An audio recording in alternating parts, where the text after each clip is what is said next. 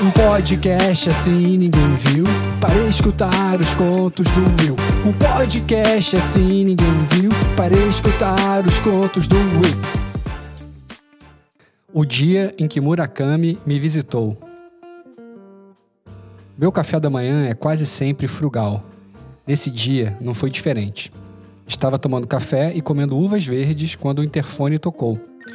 Pode parecer uma combinação exótica, mas a combinação de uvas verdes, especialmente as sem caroço, com café, trazem praticidade e energia para o meu dia.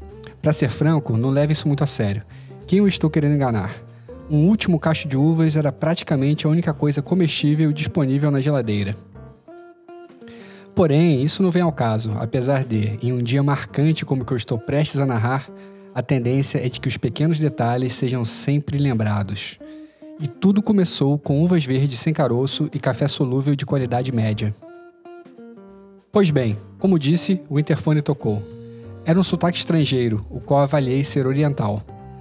Fiquei um pouco receoso de abrir, mas o tom de voz suave fez com que eu liberasse a entrada daquele potencial gringo perdido à procura de informações. Me vejo aqui fazendo um pouco de suspense sobre quem seria tal pessoa interfonar. Porém, como o título do conto já é mais do que um spoiler, vou direto ao ponto. Murakami, ele mesmo, o grande escritor Haruki Murakami, um dos meus ídolos, estava tocando a campainha da minha porta. Eu demorei um pouco para abrir, pois achei se tratar de uma pegadinha. Estava receoso que pulasse algum cameraman escondido para filmar minha reação. A primeira coisa que pensei foi: como ele sabia o meu endereço?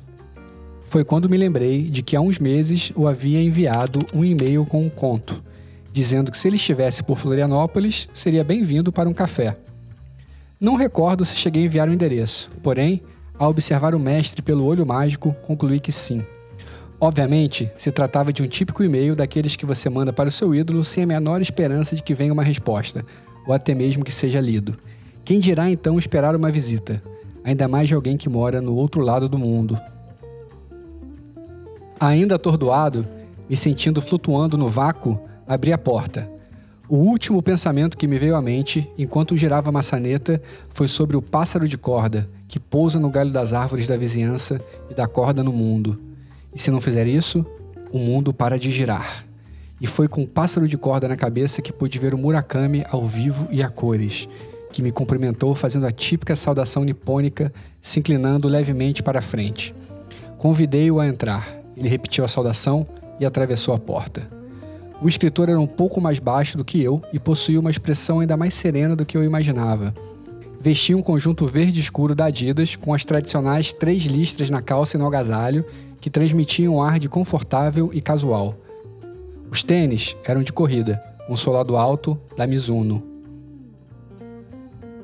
Indiquei que deveríamos subir ao segundo andar e Murakami me seguiu pelas escadas até chegarmos à sala. Era uma manhã de quinta-feira e eu não estava preparado para receber visitas. A geladeira estava vazia, a casa bagunçada. Minha esposa saía saído para buscar nossa filha na escola e eu ali sem saber como agir. Mesmo sendo cedo, como sabia que ele apreciava, ofereci uma cerveja local e o mestre respondeu em japonês. Pelo seu gestual, entendi que era um não. Em inglês, perguntei se ele aceitaria café. Novamente a resposta veio em japonês mas pelo movimento positivo da cabeça, deu para entender que era um sim. Achei aquele comportamento peculiar. Ele falava inglês, já havia visto várias entrevistas dele no idioma. Ele mesmo já falou inúmeras vezes que seus primeiros livros foram escritos em inglês. Por que então me respondia tudo em japonês? Resolvi não incomodar com o tema e lhe passei a xícara com o mesmo café solúvel de qualidade média que havia bebido pela manhã com as uvas. Era o único café que tinha disponível, e Murakami foi educado ao aceitá-lo de bom grado. No final das contas, eu o havia convidado para um café. Sentado frente a frente com meu ídolo, aproveitei para agradecer pela sua escrita, pelas duas luas, pela chuva de cavalinhas, pela cena da roda gigante, por toda a inspiração e por ter feito o realismo fantástico viajar da Colômbia até o Japão. Vi aquela lenda japonesa de maneira humilde ruborizar. Se meu inglês fosse um pouco melhor, teria me aprofundado na cena em que o oficial mongol esfolou Yamamoto, ou feito perguntas sobre a ideia de usar as referências alucinógenas do Coronel Sanders e do Johnny Walker, o torturador de gatos. Porém, infelizmente, meu inglês não dava para tanto. Além disso, provavelmente as respostas viriam em japonês. Findado o café, Murakami se levantou e caminhou da sala até o meu escritório. Senti meus músculos do pescoço se contraírem. É claro, não poderia ser diferente. Ele foi direto para as prateleiras com os livros. Quase cai duro quando ele pegou o Tulipas Azuis em suas mãos, o primeiro livro que eu escrevi.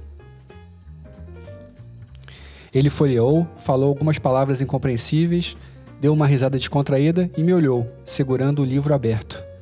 Para meu alívio, sua expressão parecia de encorajamento, tanto que, após retornar o livro para a estante, me deu dois reconfortantes tapinhas no ombro, como se dissesse: Bom trabalho para um principiante. Pelo menos foi assim que eu entendi.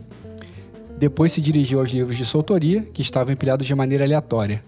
Murakami começou a arrumá-los, me deixando intrigado sobre qual critério estava utilizando, já que, pelo trabalho até então, não se tratava de ordem alfabética, tampouco de ordem cronológica baseada nas datas de lançamentos.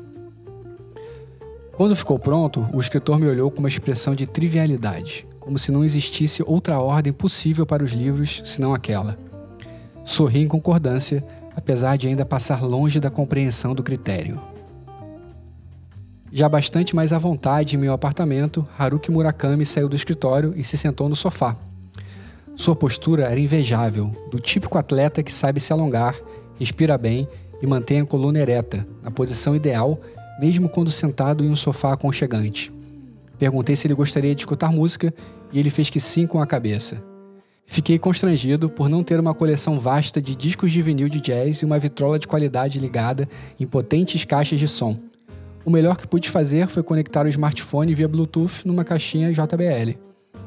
Murakami observava o desenrolar da tecnologia com interesse, como se aquilo fosse algo fora da sua rotina artesanal de apreciação sonora. Entrei no Spotify e selecionei uma playlist chamada Murakami Jazz, com mais de 200 horas de música que não faço ideia se foram selecionadas pelo próprio. Começamos por The Night Has a Thousand Eyes, de Horace Silver, depois passamos para The Bridge, de Sonny Rollins.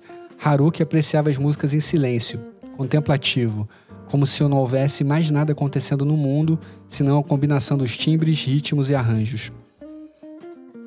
Sorte que existia o pássaro de corda para dar corda no universo, porque se dependêssemos daquele homem, estaríamos perdidos. Foi olhando para o seu rosto vidrado que me lembrei de sua solene frase sobre a escrita. Para mim, o truque para escrever um romance é o mesmo que a música. Primeiro, deve haver um ritmo. Depois, você precisa de harmonia e improvisações. Esses três elementos são extremamente cruciais.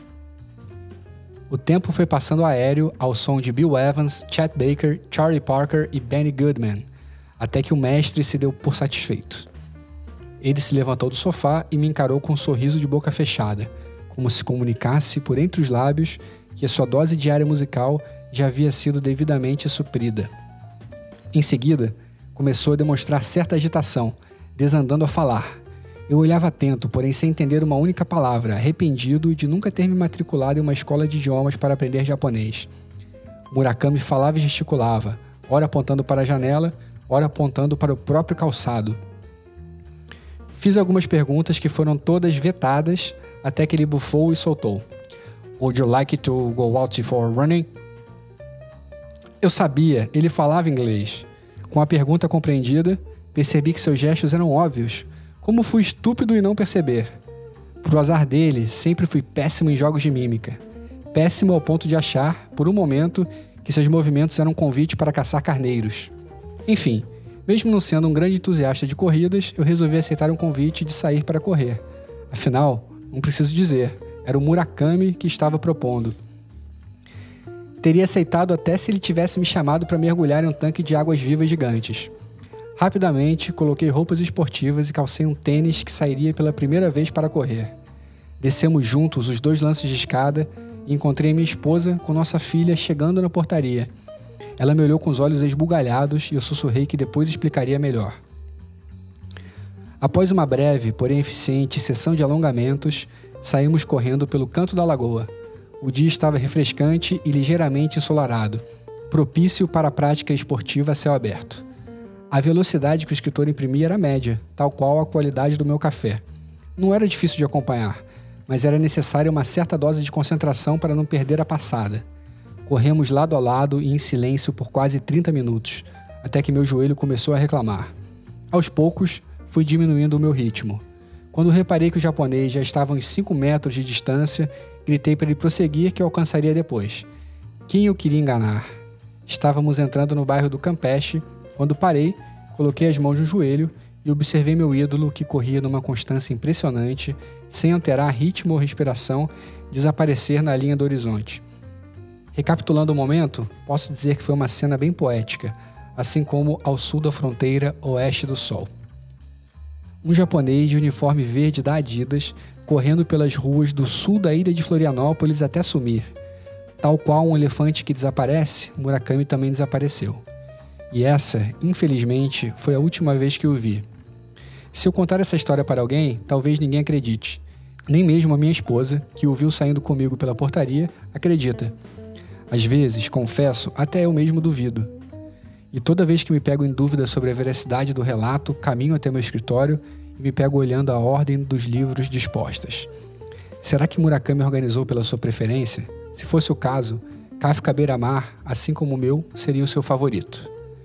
Pode ter sido também que ele tenha usado uma escala de cores, mas também não parecia ser muito o caso.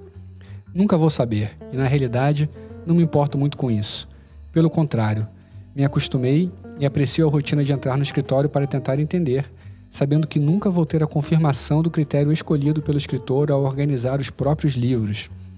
Virou algo meditativo, contemplativo, como se eu me encontrasse absorto dentro do poço na casa onde ficava o quadro Assassinato do Comendador ou como se eu estivesse fabricando uma crisálida de ar junto ao povo pequenino.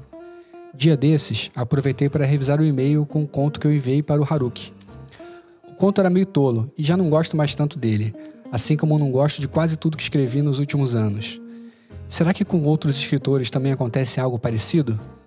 Agora, o que me deixou um pouco encucado foi que, como bom carioca, o convidei para passar na minha casa, mas nunca cheguei às vias de lhe enviar o endereço. Gostou? Quer ajudar o amigo? Então é o seguinte, coloca lá o following, o sininho para ativar os novos apps e dá aquela avaliada sincerona.